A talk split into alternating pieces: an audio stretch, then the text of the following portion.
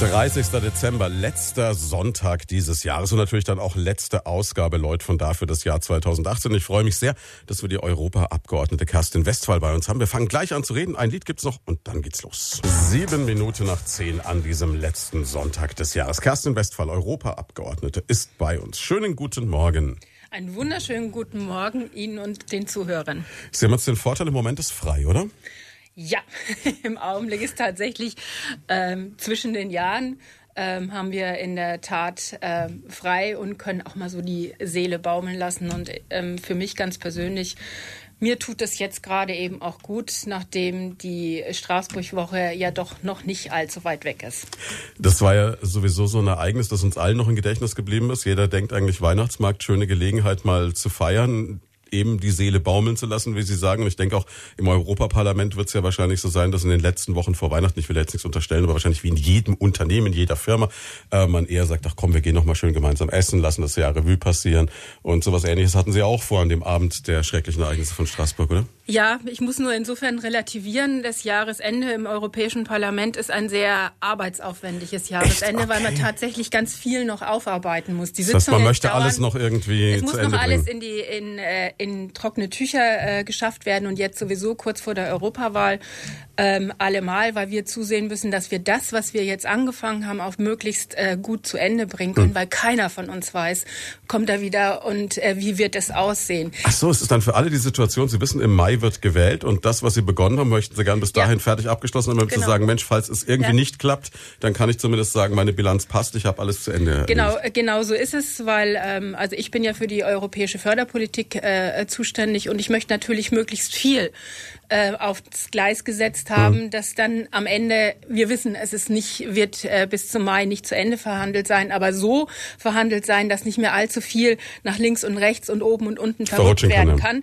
ähm, so dass es tatsächlich auch für die Region und für, für uns hier in Deutschland, aber auch für Europa gut ist.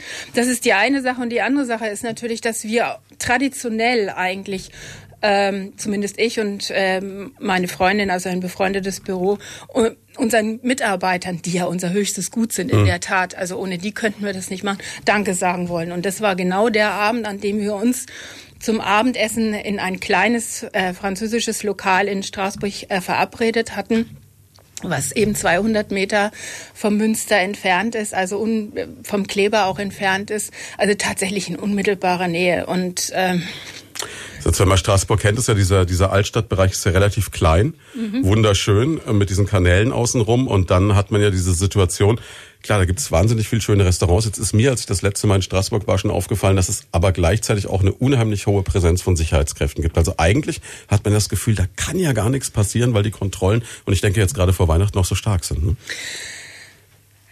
Ja, ja, eigentlich sollte man in der Tat der Meinung sein, es kann nichts passieren. Die Kontrollen sind auch ziemlich mhm. heftig, auch für uns. Also wir mussten, du kommst äh, letztendlich nicht mehr mit dem Auto oder mit dem Fahrdienst oder mit der Taxe. Selbst mit der Straßenbahn mhm. wird nicht mehr in dem Innenstadtbereich angehalten, sondern die fahren tatsächlich aus Sicherheitsgründen durch. Ähm, es ist sehr hoch, der Aufwand. Es, ist, es sind sehr viele Polizisten, es sind sehr viele Soldaten auch da und das ist auch gut so. Und dennoch passiert genau das, was passiert ist. Du kannst nicht alles kontrollieren. Das ist wie an Geht jedem Flughafen an. auch. Also du kannst zwar Taschen kontrollieren, aber es gibt keine Leibesvisitation äh, quasi sozusagen. Dafür haben die keine Befugnis. Und wenn jemand ähm, ja so, so, eine, so eine Untat, so ein, so ein ähm, äh, so ein Verbrechen begehen will, dann wird er es irgendwie dann auch äh, schaffen, trotz dieser hohen Präsenz. Ähm, sie ist gut, dass sie da ist. Am Anfang hat es mich, hat es uns schon gestört, weil selbst wir unsere Koffer öffnen mussten. Irgendwann nervt es halt, der ist klar. Und dann halt immer wieder und dann, dann in deinen ganzen Klamotten halt gewühlt wird. Also genauso schlimm oder noch schlimmer zum Teil äh, wie an irgendwelchen Flughäfen. Aber ich sage Ihnen jetzt ganz ehrlich, nach der Situation, ja, ich öffne in Zukunft sehr gerne meine Koffer und alles Mögliche, was an Handtaschen dabei ist, weil das nicht nur ein Stück Sicherheit äh, augenscheinlich ist, sondern ich glaube, da wird auch einiges mit aufgefangen. Jetzt waren Sie an dem Abend, Sie haben es gesagt, eigentlich mit den Mitarbeitern unterwegs, um schön zu essen, wahrscheinlich auch um den Weihnachtsmarkt vielleicht noch zu besuchen im Anschluss. Ähm, wie, wie war die Situation dann? Sie saßen gerade ja, ganz gemütlich beim Glas Wein da. Was ja, wir waren in der Tat vorher auf dem Weihnachtsmarkt, genau an dieser Stelle und Ach, haben, du meine Güte. Äh, ohne jetzt eine Anspülung machen zu wollen, äh, Glühwein getrunken. Mhm. Aber unsere Mitarbeiter trinken gerne Glühwein, also haben wir auch Glühwein auf dem Weihnachtsmarkt getrunken. Ist auch eine schöne Atmosphäre. Mhm. Also der gilt äh, als einer der, der schönsten Weihnachtsmärkte überhaupt, glaube ich. In ne? der Tat. Ähm, er ist insofern, wobei der Weihnachtsmarkt an sich sage ich jetzt mal als hm. Fränkin, mir der, der Christkindlesmarkt in, in Nürnberg um Längen besser gefällt. Also diese Anordnung von hm. Buden. Ähm, das ist es gar nicht. Die, die Stadt, die, die geschmückt ist, jede Gasse, die in einer anderen Farbe, in, in, mit anderen, äh, mit anderen Girlanden und, und wie auch immer äh, hm. weihnachtlich eben aussieht, das ist das, was sehr schön ist. Und das Münster eben dabei, äh, was auch den, den Eindruck und die Atmosphäre einfach auch widerspiegelt. Ähm, wir waren also, wie gesagt, vorher da am, äh, am, am Münster zusammengestanden und haben da Glühwein getrunken und sind anschließend eben in das Restaurant gegangen. In ein kleines Restaurant, wo viele, ähm, nicht viele, aber doch einige Betriebsfeiern oder wie auch mhm. immer, vor allem auch von Franzosen eben waren. Und auf einmal schloss die Wirtin die Türen ab. Also ich sah, wie sie die Tür abschloss und mhm. wunderte mich. Und dann zog sie die Fensterläden zu und dann machte sie über die, die Tür, die eine Glastür war, ähm, äh, auch so ein, so, ein, so ein Vorhang vor. Und dann habe ich sie angeguckt und dann habe ich gefragt und dann hat sie gesagt, die Deutsch konnte. Mhm. Im Elsass können das aber Können das fast alle, ja. Und äh, sie sagte, ihr müsst jetzt hier bleiben. Da draußen hat jemand gerade jemand äh, jemanden umgebracht, erschossen. Mhm. Die, die Gendarmerie sagt, alle im Haus bleiben. Und in dem Moment, wo sie das gesagt hatte, hast du auch kein Leben mehr auf dieser Stra in, in dieser Gasse. Mhm. Das eben, da war vorher pulsierendes Leben, da war nichts mehr. Das ist wie leer gefegt. Ne? Und äh, da verbrachten wir dann mehrere Stunden. Die eine Mitarbeiterin von äh, meiner Kollegin, die hat sehr, sehr viel Angst gehabt, mhm. weswegen wir dann natürlich auch in einen anderen Modus umgeschaltet haben. Mhm. Ähm, und nach vielen Stunden konnten wir dann das Lokal verlassen, als die Gendarmerie überall eben gesagt hat, ähm, der Attentäter ist in einem anderen Distrikt. Mhm. Und ähm, dann konnten wir über Umwege, weil auch unser Hotel, in dem wir sind, ähm, in der Altstadt ist und in der Nähe vom Kleber, wo eben der erste Mensch ermordet wurde, ähm, war, sind wir dann nach Hause gegangen, also eine halbe Stunde und wir waren aber immer sicher, weil wir durch Spaliere von Soldaten und Polizei und Scharfschützen gegangen sind. Was auf der einen Seite selbstverständlich Sicherheit, aber auf der anderen Seite natürlich auch dieses Gefühl noch verstärkt Bedrohung, äh, ist einfach vorhanden, die aber ausnehmend freundlich und sehr sehr nett waren. Auch die das Personal und auch die Wirtin, die wirklich in unglaublicher Routine ihr ihr Ding gemacht haben ohne Aufregung ähm, und uns vermittelt haben, das wird schon irgendwie weitergehen. Und das erzählen und haben viele von unseren Kollegen und Kolleginnen, die in anderen Kneipen waren, auch erzählt. Also dieses, dieses großartige Verhalten vom Personal. Das heißt aber wirklich, man, man ist da auf mehrere Stunden dann erstmal wie ja gefangen, vielleicht könnte ja. man fast sagen. Ne? Und das ist ja auch sowas, wo man dann, glaube ich, das Gefühl hat, okay, ich komme hier jetzt nicht weg und ich weiß nicht, was draußen passiert. Ja. Ne? Also das kann man also, sich, glaube ich, gar nicht vorstellen. Also ich weiß, als, ähm, als das erste Paar aus dem, das ist wie gesagt ein kleines Restaurant und das erste äh, Paar ist dann nach drei Stunden haben die sich dann auf den Weg gemacht. Also da hatte die Wirtin tatsächlich Tränen in den Augen, hat gesagt, und wenn irgendwas ist, dann kommt ihr bitte sofort zurück. Also mhm. diese Anteilnahme und dieses Miteinander, auch wie wir uns dann alle mit, voneinander verabschiedet haben. Auf einmal ist es eine große Familie gewesen, die die Anteil aneinander mhm. genommen hat. Wir werden uns, also die Wirtin werden wir sicherlich wiedersehen, aber die anderen Kollegen und Kolleginnen, die im, im Lokal waren, waren ja wildfremde für mhm. uns. Und dennoch hat man sich mit Umarmung verabschiedet das ist schon, ja, das, das ist ein, sehr heftiges Gefühl gewesen. Auf der, auf der einen Seite, wo man wusste, ja, alleine bin ich nicht und genau deswegen müssen wir einfach so weitermachen, was wir jetzt auch gemacht haben. Wie verbringt man dann diese Zeit? Telefoniert man, beruhigt die Leute, die einen kennen oder, oder was macht man? Also, wir haben uns viel um, um die, äh, die junge Mutter, um die, äh, war auch noch junge oder ist noch hm. junge Mutter, ähm, gekümmert. Mein Mitarbeiter hat äh, ganz viel auch äh, telefoniert und geguckt nach irgendwelchen Informationen, die mhm. wir kriegen. Also man hat natürlich auch versucht, zu äh, Informationen zu erfahren, kriegen. was geht da draußen vorher. Also ich habe nicht telefoniert, ich habe mit der Familie gewhatsappt und äh, wie man das dann halt so macht und habe ähm, gesagt, dass es mir gut geht und dass sich da auch keiner Gedanken machen muss. Meine Freundin hat es auch getan und die anderen Kollegen äh, dort in dem Lokal taten das, denke ich, äh, gleichermaßen. Für uns war aber dann auch klar, nachdem wir am nächsten Tag wieder aufgestanden waren, die im Parlament waren, die durften im Übrigen, ähm, also die äh, äh, noch äh, Sitzungszeiten mhm. hatten, die sind bis morgens um vier da gewesen. Ach du meine Güte. Die durften, alle Abgeordneten durften, also niemand durfte das Parlament mehr verlassen und äh, bis morgens um vier. Und dann sind die ähm, haben die versucht nach Hause zu kommen, was gar nicht so einfach war, weil zwischen Straßburg und Kehl ist ja äh, keine eine äh, eine Grenze, die keine Grenze mehr ist, die aber dann eine war.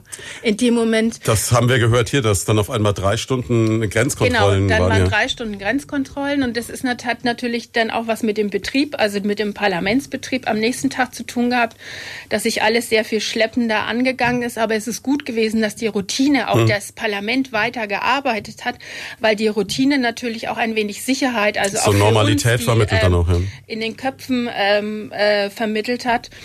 Und ähm, wir haben, also, also meine Freundin und ich, wir haben unsere Mitarbeiter dann auch nach Hause geschickt. Also die, die junge Mutter haben wir dann in den Zug gesetzt und haben gesagt, du fährst jetzt nach Brüssel zu deinem Sohn und zu deinem Mann. Wir kriegen das hier alles äh, mhm. auch alleine geregelt und so haben das relativ viele gemacht. Weil ähm, die war, also wir waren alle durch. Ja, kann ich mir vorstellen. Es ist ja auch zwischen Straßburg und Kehl, wie Sie es gerade beschrieben haben, das ist ja wirklich nur so eine Brücke, die darüber ja. geht, wo auch sogar die Straßenbahn rüberfährt. Und ja. man realisiert ja eigentlich erst, dass man in Frankreich ist, wenn die Straßenschilder anders wären, aber ansonsten macht es ja keinen Unterschied mehr. Ne? Ja, nein, es ist ja zusammengewachsen. Ja, also das ist ja wirklich. Und wenn da auf einmal wieder Grenze ist, ist es schon komisch, ne? Ja, und äh, da ist dann halt auch verschärft kontrolliert worden. Hm. Also ich bin dann wie ich dann am Donnerstag nach, nach der Sitzung nach Hause gefahren bin. Ich bin über Karlsruhe gefahren. Das ist dann auf der anderen Seite des Rheines. Da war es dann nicht so dramatisch, weil sie dachten, er ist eben äh, nach Deutschland mhm. geflüchtet. Ja klar, wäre ja logisch gewesen ähm, eigentlich. Ne? Wäre schnell weg das gewesen. Das ist ja nicht so unwahrscheinlich gewesen. Gut, es war dann anders. Tja, ähm, jetzt ist aber gleichzeitig faszinierend, dass es sowohl den Franzosen als auch den deutschen Sicherheitskräften ja gelungen ist, in so kurzer Zeit auch so eine wahnsinnige Präsenz dann an Polizei, Militär und Sicherheitskräften überhaupt zusammenzuziehen. Das ist ja auch verblüffend eigentlich. Ne? Ja, ich glaube, ähm, die, die Franzosen haben bedauerlicherweise eine Gelernt. gewisse äh, Routine in dem, äh, in, in dem Spiel, also durch die ganzen Anschläge, sowohl in, in Paris als auch in, äh, in Nizza. Ähm, in Straßburg ist es ja auch nicht, äh, also es ist der erste derartige Anschlag gewesen, aber die Ankündigung hat es ja auch schon ein paar Mal mhm. gegeben, nichtsdestotrotz. Und ich, äh, ich denke, die, die Franzosen haben da auch ein anderes Verständnis oder gehen auch mit Militär und, äh, und, und, und Polizei ein Stück weit anders um. Auch deutsche Polizei ist ja dabei gewesen, also nach, mhm. nach Kehl das funktioniert, das ist ja auch ein Stück Europa. Also dass die Zusammenarbeit der, der, äh, der Sicherheitsbehörden funktionieren muss und funktionieren sollte. Ähm, ich glaube, das hat da gerade gezeigt, das kann gehen, wenn man sich entsprechend austauscht. Das ist ja das, was wir auf europäischer Seite immer sagen. Man kann viel, viel mehr machen, wenn äh, die Sicherheitsbehörden sich in, ähm, von oben quasi sozusagen auch entsprechend austauschen, auch Datenaustausch machen, der dann ähm, natürlich auch erlaubt sein muss. Mhm. Ähm, dann kannst du, glaube ich, viel an, an, äh, an Schadensbegrenzung und äh, an nicht nur an Sicherheit gewährleisten, sondern die tatsächlich auch durchziehen.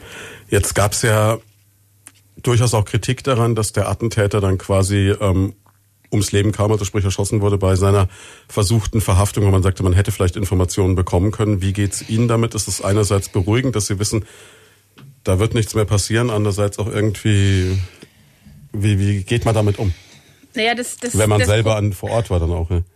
Das, ich meine, die Ursache wird dann natürlich äh, nicht gelöst. Und ich, ich sag mal ganz ehrlich, es sind, äh, sind vier Tote und er ist eben auch tot. Tot ist tot. Hm. Da ist halt nichts mehr, ne? Und wenn man sich die Vita, egal, ähm, wie, wie ich jetzt zu, oder ob ich dabei gewesen bin oder nicht, äh, nicht dabei gewesen bin, wenn ich mir angucke, aus, aus was für Verhältnissen und aus, aus was für Situationen heraus Menschen natürlich auch auf der einen Seite kriminalisiert, aber eben auch ähm, in dieses terroristische Milieu nicht nur hereingezogen, sondern davon noch überzeugt werden. Ich habe gestern erst gehört, ähm, dass einer der, der großen Kritiker ähm, selber ähm, ähm, äh, ja auch gesagt, äh, gesagt hat, ähm, man muss aufpassen, dass in den Gefängnissen nicht diese Kriminalisierung und diese, diese Islamisierung tatsächlich auch stattfindet. Mhm. Auch dafür muss man Sorge tragen. Und das gehört natürlich zu so einem System auch dazu. Und ich sag, bin da auch voll und voll und ganz davon überzeugt, jeder Tote ist ein Toter zu viel. Das darf es nicht geben. Wir sind in ein, wir leben in einer Demokratie, wir leben in einem Rechtsstaat. Ich meine, dass die, die Polizisten haben mit Sicherheit alles, alles Mögliche mhm. Um äh, die Rechtsstaatlichkeit zu gewährleisten. Das will ich jetzt damit auch überhaupt niemanden da in, äh, Natürlich eine Notfallsituation, was will man tun? Ne? Das ist ich meine, er war angeschossen, er ist auf die Polizisten losgegangen. Ich weiß nicht, wie ich drauf äh, da reagiert hätte. Er hat den einen Polen ähm, ja umgebracht, äh, der sich da vorgestellt hat, damit er da nicht in die Kneipe kann, um hm. da noch mehr Unheil anzurichten. Ähm, ich, ich weiß es nicht, wie ich mich da verhalten hätte. Ich bin davon überzeugt, dass die Polizei und die Soldaten genau das getan haben, was sie haben tun müssen, um Schlimmeres zu verhindern. Und dennoch ist es so, es ist immer ein Toter zu viel. Wie geht's für Sie jetzt, wenn Sie nach Straßburg zurückkommen, weiter? Ist das noch irgendwie im Hinterkopf oder gehen Sie dann nochmal in die Gaststätte und bedanken sich nochmal bei der Wirtin, trinken nochmal einen mit der oder, oder wie, wie, wie geht man damit um? Oder, oder sagt man mal verdrängt und es ist eigentlich jetzt vorbei? Also verdrängen, also es kam so so zwei kurz vor Weihnachten kam das äh, Ganze dann noch mal richtig hoch. Ich kann es Ihnen nicht sagen, wie ich darauf reagieren werde, wenn ich das nächste Mal oder wie wir reagieren werden, wenn wir das nächste Mal in Straßburg ist. Das ist gar nicht so weit weg. Wir sind in der Woche, also wir fangen am siebten wieder an und die Woche später sind wir in Straßburg. Das hm. ist turnusgemäß die äh, die Straßburg-Woche. Das Programm ist wieder pickepacke voll. Ja, wir werden wieder in, also ich bin auf, äh, habe das auch schon mit äh, meiner äh, Freundin abgemacht. Wir werden wieder ins Table de Christoph gehen, weil die Wirtin war großartig, das mhm. Essen ist großartig, das ist eine wunderbare, kleine, äh, gute, wunderschöne Atmosphäre.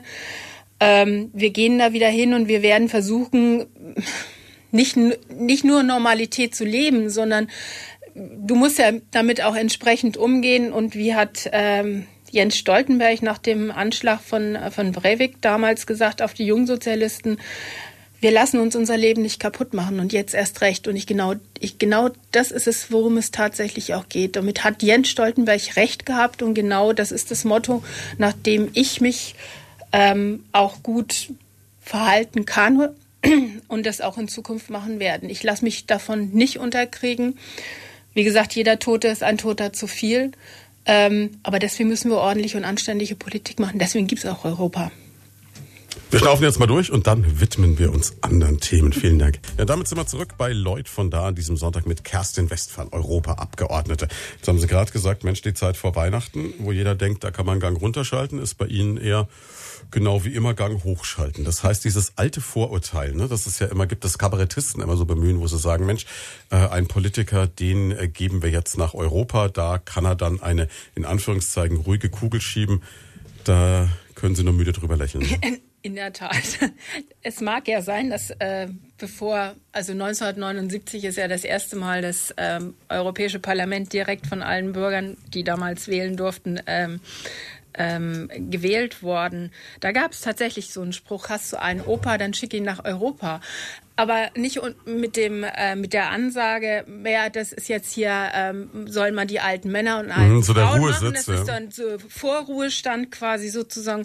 Nee, so, sondern ganz im Gegenteil war das so, das sind ja die erfahrenen Parlamentarier und Parlamentarierinnen gewesen aus anderen politischen Ebenen, also vom Bundestag und vom Landtag, aber auch aus der kommunalen Ebene, die vieles aufs Gleis gesetzt haben, was wir jetzt einfahren dürfen, nämlich dass äh, das Europäische Parlament äh, nicht irgendwie Anhängsel von irgendetwas ist, sondern tatsächlich ähm, in jeder Gesetzgebung äh, dabei ist und Gesetzgebung macht, was letztendlich sowohl im Bundestag, im Landtag, aber auch vor allem in den Kommunen aufschlägt. Also insofern ja, ich kann Kabarettisten natürlich insofern verstehen. Man muss halt auch ähm, irgendwie einen Joke draus machen. Nichtsdestotrotz halte ich unser Parlament tatsächlich für ein Arbeitsparlament. Ich, wenn ich mir angucke, ähm, wie oft ich die Möglichkeit habe, hier in meinem Betreuungskreis zu sein, dann ist es sehr, sehr mau. Also mhm. maximal äh, fünf Wochen im Jahr ähm, wo ich tatsächlich auch wochenweise hier bin und dann halt ganz Franken beackert. Das ist im Verhältnis zu den Landtäglern und Bundestäglern sicherlich viel, viel weniger. Aber ich lege meine Hände nicht in den Schoß, sondern ich bin dann eben äh, jede Woche in Brüssel und einmal im Monat in Straßburg um da eben ordentliche und anständige Regionalpolitik zu machen. Und ich glaube, das habe ich in den letzten zehn Jahren auch getan.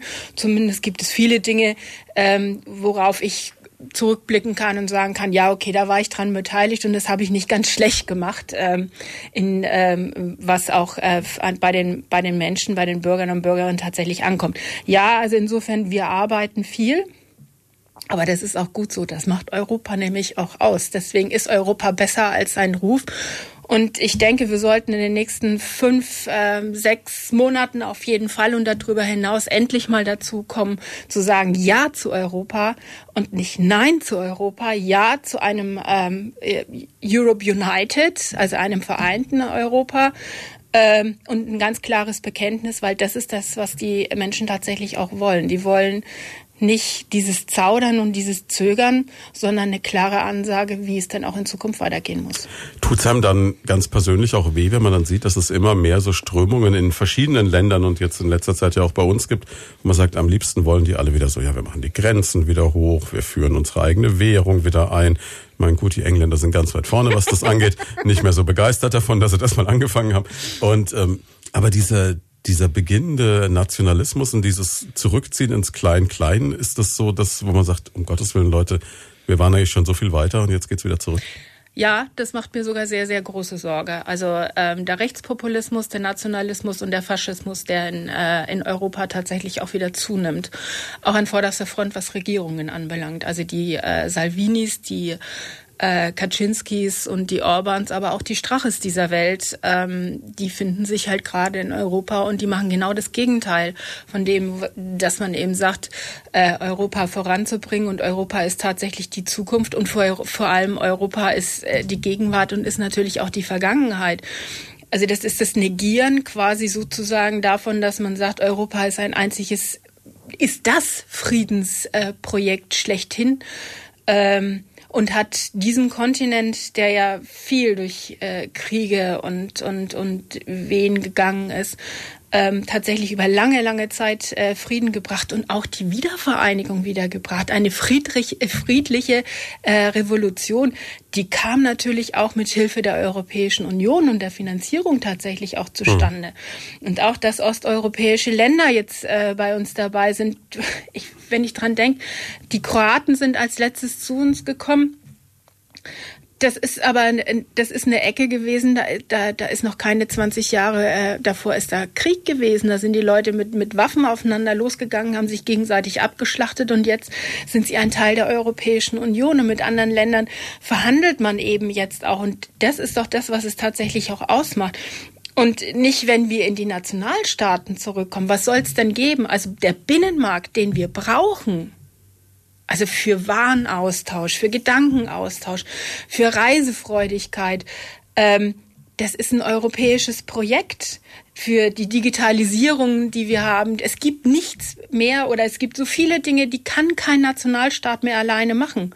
Wenn ich jetzt an meine Kinder zum Beispiel denke, mit den Handys. Also mhm. Sie haben mich ja vorhin gefragt, ob wir dann äh, mit dem Handy telefoniert haben. Ähm, äh, ein, ein Leben ohne Handy, ich glaube, es ist kaum vorstellbar. Ne? Ähm, aber dass, dass wir eben mit den Telekommunikationsanbietern verhandelt haben und Roaminggebühren gesenkt haben, das kann kein Nationalstaat alleine machen. All solche ganz praktischen... Man weiß, wie das früher war, ähm, wenn man aus dem Ausland nach Hause telefoniert genau. hat oder äh, äh, oder Streaming und, und, und, und sonstige Dienste, die eben äh, möglich äh, waren und sind, das kann man nur auf europäischer Ebene machen. Und ähm, ich glaube, es muss uns gelingen, ein, dieses Jahr zu Europa tatsächlich auch in, in konkreten äh, Dingen umzusetzen, eben was ähm, Telekommunikationsunternehmen äh, äh, anbelangt, aber zum Beispiel auch was die Automobilindustrie anbelangt. Umweltschutz. Ich höre überall und wir können es lesen. Umweltschutz gehört zu den großen Dingen, die die Menschen auch wollen, die vor ja. allem auch junge Menschen wollen. Der Umweltschutz macht nicht am Nationalstaat Halt sondern das funktioniert nur, wenn wir alle gemeinsam äh, etwas machen, auch auf europäischer Ebene und oder gerade auf europäischer Ebene. Und ich glaube, das ist genau der Punkt, ähm, wo wir äh, rangehen müssen. Und was die Nationalen und ähm, die Rechtskonservativen, aber auch die Faschisten anbelangt, da kann ich nur sagen, ich habe meine ganze Kraft immer hin, da hineingesetzt, dass äh, wir, wir äh, bunt, dass wir äh, kulturell vielfältig aufgestellt sind. Ähm, und da, wo ich sie verhindern konnte, da habe ich sie auch im Europäischen Parlament verhindert. Kann ich nicht alleine, geht immer nur mit anderen zusammen. Das ist das mit den Bündnispartnern, was wir ja auch ganz gut können auf europäischer Ebene. Übrigens sind wir da ähnlich wie kommunal ähm, eben auch äh, arbeiten müssen. Um was für eine Stadt zu tun, brauchst du Bündnispartner und Bündnispartnerinnen ähm, die du dir ins Boot holst. Weil in der Regel kannst du es gar nicht mehr alleine machen, sondern du musst es davon überzeugen. Und so funktioniert Europa natürlich auch in einer ganz bestimmten Art und Weise. Und von daher ähm, glaube ich, ist es wichtig, dass wir genau die äh, Rechten ähm, eben auch verhindern. Es gibt ein, wir haben unter jedem, äh, unter jedem Schriftstück stehen drei Worte europäisch, das Motto in Vielfalt geeint. Und ich glaube, die sagen, diese drei Worte sagen letztendlich alles aus. Freiheit, Solidarität, Frieden, Gerechtigkeit und aber vor allem auch Toleranz. Und das ist es, worum es geht. Ist es dann, aber haben Sie überhaupt irgendeine Erklärung dafür, wo diese Strömungen, weil es ist ja nicht nur ein Land, wo das zurzeit passiert, sondern es geht ja von den Niederlanden bis nach Österreich runter. Jetzt gesehen haben, gibt es da eine Erklärung dafür, warum das jetzt auf einmal so wieder hochkommt? Man hat ja irgendwie so das Gefühl gehabt, okay, das ist irgendwann mal mit Ende des Zweiten Weltkriegs hoffentlich überstanden gewesen und dann kann man es mal abhaken und man müsste eigentlich aus der Geschichte lernen. Naja, also wir wissen, also wenn wir uns jetzt die Bundesrepublik angucken, äh, wissen wir, dass es schon immer einen äh, gewissen es gab Prozentsatz, immer einen gewissen Prozentsatz, ähm, ist richtig, ich, ja. ich glaube, ich will jetzt nicht lügen, aber ich glaube 20, 15 oder 20 Prozent äh, Rechtsradikalismus immer gegeben hat. Hm. Der Punkt ist, sie waren halt versteckt. Also die, die waren da, es hat bei uns auch immer die, also was heißt immer, es hat immer irgendwelche rechten, rechtspopulistischen Parteien gegeben. Ich darf nur an die DFU äh, erinnern, an, an die Reps erinnern, mhm. äh, wo ja auch äh, einige bekannte Oberbürgermeister dann dazu ähm, ähm, gegangen sind. Ähm, also die hat es immer schon äh, gegeben. Der, Entspre der, der Punkt ist, dass sie jetzt lauter werden. Ich bin mir nicht so ganz sicher, ob sie tatsächlich mehr werden. Das kann ich auch nicht, das kann ich tatsächlich nicht beurteilen. Aber sie werden lauter. Und gewisserweise wieder salonfähig, wenn man das so ja, böse sagen will. Ja, genau. Also ich meine, in dem Moment, wo die AfD ähm, sich ähm, so breit macht, wie nicht nur so breit, sondern so lautstark auch mit Lügen äh, breit macht und die geglaubt werden, ähm, wird es natürlich ein bisschen schwierig. Das heißt, wir müssen endlich anfangen, mindestens genauso laut mhm. ähm, und äh, kräftig dagegen zu re äh, reden, weil es Lügen sind, die aufgetischt werden, die allenthalben überall ähm, zum Vorschein kommen, egal äh, zu welchem Themenbereich sie eben reden. Ähm, wir haben in der Tat äh, die besseren äh, Konzepte und wir müssen sie aber dann auch politisch durchsetzen. Und da spielt Europa sicherlich eine Rolle, aber da spielen dann auch wieder Nationalstaaten eine Rolle. Also wenn ich mir in Frankreich die Beaulieus angucke, also die, die, die, die, die, die Außenbereiche. Die, die, Außenbereiche von Städten, die möglicherweise tatsächlich über viele Jahrzehnte ähm, nicht, nicht entsprechend nicht nur nicht gefördert wurden, sondern wo vieles eben brachgelegen hat.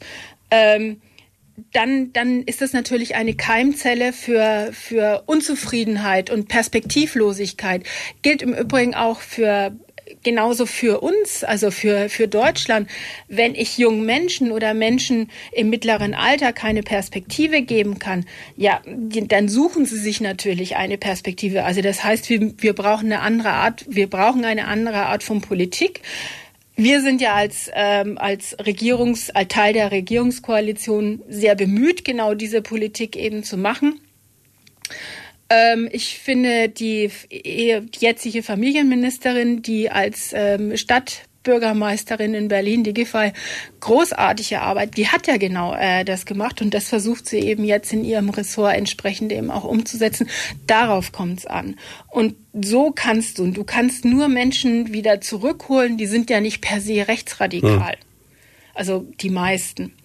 Äh, sondern du kannst sie über politische Arbeit, über ganz konkrete politische äh, Projekte tatsächlich auch wieder zurückholen. Das ist natürlich eine Mammutaufgabe. Also wenn ich mir jetzt gerade vorstelle, jetzt Frankreich, wenn man so diesen, diesen Bonlieu-Gürtel von Paris sieht und diese riesigen Plattenbauten, die es da gibt und sowas Ähnliches erleben wir bei manchen Großstädten auch. Und von Berlin gibt es ja ähnliche Geschichten, dass es Viertel gibt, wo die Polizei zumindest schon mal nur vorsichtig guckt, wenn sie reinfährt. Diese rechtsfreien Räume wieder zurückzuerobern, auch äh, mit einer politischen Hinsicht ist natürlich schwierig, kann ich mir vorstellen. Ja, aber man kann auf der, also es gibt ja gibt ja keine Alternative. Ne? Nein, also zugucken äh, zugucken geht nicht. Also da, das das funktioniert nicht, sondern da musst du eben sagen, okay, dann, dafür muss man dann eben auch entsprechend Gelder in die Hand nehmen und darf Kommunen aber auch nicht alleine lassen. Also hm. das heißt, da braucht es den äh, die Bundesregierung genauso wie es die Landesregierung braucht. Es braucht sicherlich auch ähm, was Bayern anbelangt, äh, nicht ein Polizeigesetz, dass wir auf einmal Pferdestaffeln wiederkriegen. Ganz im Gegenteil. Wir brauchen bei die Polizisten vor Ort in den, in den Inspektionen, die brauchen wieder mehr Personal, damit nicht nur auf wenige Schultern viele Überstunden gehäuft werden. Wo sollen die denn noch, die können ja gar nicht mehr äh, richtig hm. durchschnaufen und arbeiten. Also wie die wieder zu sich selber kommen im, im Augenblick, ist für mich völlig schleierhaft, weil der Polizist oder die Polizistin ist ja im Prinzip Prinzip im Dauereinsatz. natürlich sind die dann, das sind auch nur Menschen. Und in dem Moment, wo du halt sagst, so, also ich bin der Auffassung, wenn es um Menschen geht, wenn wir mit Menschen arbeiten, das da gibt's nie schwarze Zahlen. Das wird immer Geld kosten und es ist gutes Geld, was es kostet. Deswegen bin ich der Meinung, die Polizei muss entsprechend äh, aufgestockt werden, also die, die Stellen müssen aufgestockt werden. Genauso wie Sozialarbeiter und Sozialarbeiterinnen in vielfältiger Art und Weise. Ja, man, dann muss man eben ordentlich Geld in die Hand nehmen. Prävention. Mein alter Arbeitgeber hat immer gesagt, Prävention ist genau das, worauf es ankommt. Das kostet Geld. Aber es ist viel, viel teurer, wenn das Kind im Brunnen gefallen ist, tatsächlich dann, dann rauszuholen. Das kostet noch viel mehr Geld. Und Recht hat er. Ist es dann aber manchmal auch frustrierend, wenn ich mir jetzt vorstelle, wenn Sie mit so einer so einer Werf, so einer Begeisterung jetzt über diese Europapolitik sprechen und dann das, was bei vielen Menschen ankommt, ist dann so jetzt im letzten Jahr, glaube ich, sowas wie die Datenschutzgrundverordnung, wo dann jeder sagt, meine Güte, jetzt darf ich nicht mehr meinen Nachbarn auf Facebook posten, so ungefähr. Ne?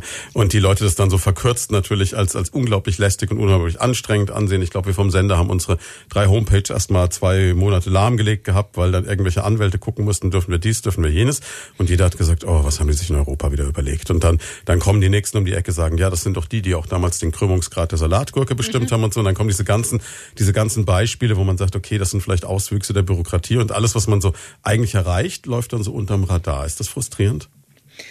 Nee, es ist nicht frustrierend. Das zeigt nur, ähm, dass man eigentlich noch viel, viel mehr über Europa und über die guten Dinge in Europa äh, reden muss. Und die gibt es ja zuhauf. Ähm, ich habe vorhin gesagt, ich bin nicht allzu, ich kann nicht allzu häufig hier in meinem Betreuungsbereich äh, unterwegs sein. Deswegen habe ich zumindest, was meine Partei anbelangt, ähm, immer gezwungen. Und ich glaube, mir ist es auch ganz gut gelungen, dass wir auf allen politischen Ebenen europäisch reden. Mhm. Also das nützt ja nichts, wenn wir in, in Brüssel oder Straßburg, das ist 500 oder 300 Kilometer weg. Ähm, also wir, ich kann die Vorlage liefern, aber meine Kollegen im, im Bundestag, aber auch im Landtag, aber vor allem eben im Kommunalbereich, die müssen gemeinsam mit mir hm. über gute europäische Projekte reden. Also wenn man sich hier in Schweinfurt umguckt, da kann ich schon eine ganze Anzahl von Projekten äh, sagen, die wir europäisch finanziert haben, was auch gutes europäisches Geld ist, wo die Menschen auch tatsächlich was davon hatten. Nicht nur die Stadtmauer, bei der ja tatsächlich auch das äh, wunderschöne Zeichen davor ist, sondern auch äh, der, der, der, der Gebäude, Ebracher Hof, all äh, solche Geschichten, auch nicht nur zum Angucken, sondern dann auch eben hineinzugehen. Was der Bürger nutzt, ja äh, aber auch viele Sozialprojekte, die gemacht werden für, für Jugendliche, die Startschwierigkeiten haben, aber auch für Ältere, die wieder reinkommen. Ähm, genau das sind so Geschichten und das wünsche ich mir und ich glaube, ähm, über solche Kleinigkeiten das ist das, was bei den Menschen tatsächlich auch ankommt. Das ist die Frage, nicht die Daten, äh, die, die, die Grundverordnung für Datenschutz. Die brauchen wir auch. Das ist auch eine gute Idee gewesen, weil natürlich möchte ich, dass meine Daten mir gehören und nicht irgendjemand anders. Das verhandle ich in jedem ähm, in, in jedem äh, Bericht, dem ich für die, äh, nicht für die Automobilindustrie, sondern für die Autos halt mache und da tatsächlich auch dagegen kämpfe, als äh, wem gehören denn die Daten in einem Auto? Und ich sage, meine Daten gehören mir. Die, die großen Automobilverbände sagen das auch. Die Hersteller sehen das ein bisschen anders. Aber pff, muss ja nicht richtig sein. Es ist vielen gar nicht so bewusst. Mir wurde das dann im Zuge dieser Diskussion erstmal klar, mir überlegt habe, okay, mein Auto hat eigentlich so ein ja, also so, so ein Schutz drin, äh, wenn irgendwie ein schlimmer Crash passiert, dann ja. wird irgendwie eine Notrufstelle verständigt. Okay, ja. dazu ist aber auch eine SIM-Karte, also wie so eine Handykarte in meinem Auto eingebaut und die sammelt natürlich alle möglichen Daten. Und jetzt gibt's ja diese Leute, die sagen, okay, dann kann man anhand meines Fahrstils dann irgendwann beschließen, wie meine Versicherungseinstufung ist und mir ging das irgendwann so, ich hatte mit meinem Auto am Anfang eine Panne und dann gab es diesen Knopf, da war noch so eine Garantiezeit rum, wo man das mhm. ausprobieren konnte. Ganz schön, hat man drauf gedrückt. Und äh, ein paar Sekunden später wurde man dann mit dem Automobilhersteller verbunden. Dann hat sich so eine nette junge Sekretärin gemeldet und sagt, ich stehe da und dann sagt sie, müssen Sie mir nicht sagen, ich weiß, wo Sie stehen. Und in dem Moment denkst du dir so, ja, ist praktisch, aber irgendwie auch gruselig. Ja, ja, in der Tat. Ähm, da haben wir jetzt, ähm, als es um den, äh, den, den äh, SOS-Knopf, also mhm. den, den E-Call äh, ging, da habe ich ja, das habe ich ja mitverhandelt. Das ist ja auch eine sinnvolle Geschichte. Absolut, In dem Moment, ja. äh, wo ein Unfall passiert, drauf zu drücken und zu sagen, und dass die, die äh, Sanitäter auf der einen Seite, aber äh, ähm, alle anderen eben auch wissen, wo du stehst und tatsächlich auch ähm, der, Helfen dir kommen, zur Hilfe äh, kommen Beziehungsweise es reagiert ja, glaube ich, sogar, wenn man selber nicht mehr ja, drücken ja, kann, dann auch. Ja, also. Ähm, also das ist, das ist super klasse und in dem Zusammenhang habe ich aber auch dafür Sorge getragen, dass die Daten, die ansonsten an, in dem Auto sind, genau aus dem Grund, ne? also weil wenn mein Fahrstil ein wenig flotter ist, ähm, dann der Versicherer dann sagen kann, äh, pf, äh, Westfall, du fährst ziemlich flott, mal mit der Prämie gehen wir jetzt mal lieber nach oben. Ähm, oder aber auch, was weiß denn ich, wie, welche Musik ich im, im, im Auto höre, mit wem ich kommuniziere. Also mittlerweile haben wir alle Freisprechanlagen mit wem, Auto, ich mit, spreche. Wem, mit wem ich spreche. Die Daten, die darf der Hersteller beziehungsweise darf dann auch nicht abgerufen werden. Und dafür muss auch Sorge getragen werden. Und dafür gibt es eben uns. Das verhandeln die nicht mit, mit jeder einzelnen Werkstatt. Oder aber auch der Zugang von, äh, von kleineren Werkstätten zu Informationen, wenn es um die äh, Reparaturen bei, bei Autos geht. Also ich meine, dass die Großen versuchen, äh, für sich ihre Pfründe zu sichern und damit die Kleinen einfach außen vor zu lassen. Auch das haben wir verhindert. Da haben, äh, sind einige ziemlich ärgerlich gewesen. Äh, aber nur so funktioniert das. Ja, ist ja klar, man erlebt das ja selber. Man geht zum Kundendienst, wenn man zum Vertragswerkstätte geht, dann stecken die den Schlüssel neben dem Schreibtisch in einen Pot rein und dann wissen die, wie viel noch im Tank ist so ungefähr. Ja. Und die kleine Werkstatt weiß es nicht. Und man könnte ja dieses, dieses Szenario weiterspinnen. Man könnte ja irgendwann sagen, okay, sie sind da und da lang gefahren, da ist eine Geschwindigkeitsbegrenzung, sie waren aber schneller, jetzt kriegen sie ein Ticket ohne Radarfalle. Also es wäre ja alles denkbar. Also insofern. Ja, die Belgier machen das im Übrigen schon auf der einen. Es gibt, es, es gibt wohl eine Strecke, die, da darfst du halt nur eine bestimmte 120 fahren und dann wirst du, es wird gemessen am Anfang und am Ende und dann können die ausrechnen, ähm, also Juhu. es sind so Teststrecken in mhm. der Tat. Es ist, das ist alles nicht doll weit weg. Das so ein bisschen George Orwell kommt ja. für uns alle näher. Ja? in der Tat, ja. Das ist schon erschreckend, ja. Ja, aber dann ist es ja umso besser, dass es jemanden gibt, der sagt, wir gucken da drauf und, und schauen, dass kein Blödsinn passiert. Ne? Ja, und dafür braucht man natürlich auch, also ich meine, ich bin ja jetzt nicht, äh, nicht so, so technisch so, so versiert und, und affin, auch meine Mitarbeiter äh, und Mitarbeiterinnen sind das nicht. Und dafür brauche ich natürlich Menschen, die mir da auch ein paar äh, Sachen dazu erzählen, eben äh, die großen Automobil ähm, Vereinigungen auf der einen Seite, aber auch ähm, andere Industriezweige, wo ich mir Informationen hole, die ich dann aber abwäge und äh, entsprechend finde, sind die gut oder sind äh, die eben schlecht. Aber es ist natürlich auch ein Wahnsinnsarbeitsaufwand, wenn ich mir das vorstelle, wenn es jetzt heißt, okay, liebe Kerstin Westphal, nächste Aufgabe ist jetzt hier ran und gucken, was ist mit dem SOS-Knopf im Auto und dann steht man da und sagt, okay, also mir wäre es ja auch so gegangen, ja, keine Ahnung, kenne mich nicht mit aus. Dann muss ich also gucken, wer ist der Experte, muss mir von dem quasi einen Crashkurs in äh, physikalische Autotechnik geben lassen oder was auch immer und, und da quasi für den Moment Expertin werden, um dann eine Entscheidung zu treffen zu können. Genau, also das äh, in der Tat, aber das, wie gesagt, ich, ich mache das ja nicht alleine, sondern dafür habe ich auch, ähm, ich habe wirklich Top-Mitarbeiter, Mitarbeiterinnen, die sich da auch genau in diese, in diese Bereiche reinknien, weil ich habe ja zwei, auf der einen Seite die äh, Regionalpolitik, die ähnlich hm. funktioniert und auf der anderen Seite eben Verbraucherschutz und Binnenmarkt. Das ist das alles, was mit Autos und, und Kfz, ich meine, ich bin Erzieherin, ne? ich hm. bin in meinem Leben nie Motorrad zum Beispiel gefahren und dennoch habe ich ABS in Motorrädern gemacht. Das war eine total spannende Geschichte, weil du ja auch damit natürlich vieles lernst. Und ähm, für mich ist immer ausschlaggebend ähm, gewesen, dass ich gesagt habe, was passiert eigentlich, was heißt es für mein eigenes Leben? Was heißt es zum Beispiel für meine eigene Familie? ABS mhm. in Motorrädern kann ich nur sagen, da bin ich deswegen da so ähm, ziemlich verbiestert auch gewesen und ziemlich hart in, in den Verhandlungen, weil ich immer meine eigenen Kinder vor Augen hatte. Und wenn ich meine Kinder vor Augen habe und weiß, dass die möglicherweise irgendwann mal mit dem Moped oder Motorrad durch die Gegend fahren und weil, nur weil es nicht schnell genug bremst, ähm, wenn irgendein so Vollpfosten ihnen da versucht, äh, in die Quere zu kommen, sie dann tot sind. Da habe ich aber ziemlich flott und ziemlich fix dann gesagt, wir brauchen noch ABS in, äh, in Motorräder, aber auch in kleinere, ähm, also in Mopeds. Hm in kleinere Maschinen. Da bin ich dann hier auch ähm, zu einem Her zu einem Unternehmen gegangen und habe mir das auch alles erzählen und erklären lassen. Das ist ja auch spannend, also da dann noch mal hinzugehen und sich doch mal die Maschinen anzugucken. Und die großen Maschinen haben sowas. Und warum kleinere Maschinen es nicht haben? Das ist eine reine Kostenfrage gewesen eine, wahrscheinlich. Ne? Ist aber alles Blödsinn, weil erstens ist das Ding nicht größer wie eine, eine Teetasse und zweitens kostet es nicht mehr wie 100 Euro. Und da habe ich mich sehr daran erinnert, ich bin ja alt genug, ähm, an, die, an die Frage des Sicherheitsgurtes. Als der Sicherheitsgurt in die Autos eingebaut wurde, wurde nämlich immer erzählt, oh, das ist ganz schlecht für die Frauen, weil da wird quasi sozusagen, wenn man das über die Brust macht, da kommt, kann dann kann es zu Entzündungen und und sonstigen äh, Dingen kommen. Und genau so, so, so ein Blödsinn Lügen im Prinzip wurde über ABS dann letztendlich auch ähm, für, äh, erzählt äh, um es zu verunmöglichen, tatsächlich einzubauen. Und das Ende vom Lied ist, es wird zumindest jetzt in den Motorrädern eingebaut und bei der Revision, die jetzt in zwei Jahren stattfindet, wird geguckt, ob es auch in kleinere Maschinen kommt. Das ist auch gut so, weil dadurch haben wir natürlich auch die Möglichkeit, den Markt nicht abzuschotten, sondern dafür Sorge zu tragen, dass nicht irgendwelche Billigprodukte aus Asien kommt, die den Sicherheitsvorschriften äh, ähm, äh, eben nicht entspricht. Hat immer was damit zu tun, dass es für die Menschen ist und für das Leben.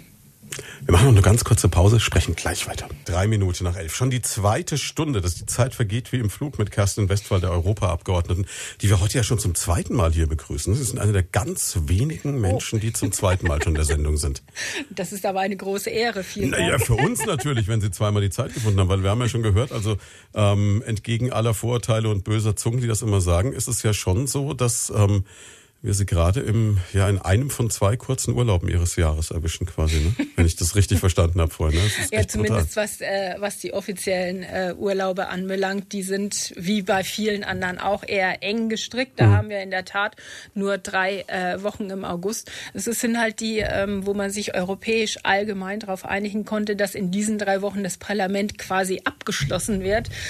Ähm, das ist halt bei äh, so vielen Mitgliedstaaten ein bisschen schwierig. Äh, und dann die Zeit zwischen äh, den Jahren, also Weihnachten äh, bis, äh, bis äh, äh, Dreikönig ist in der Regel zumindest etwas leiser und etwas stiller.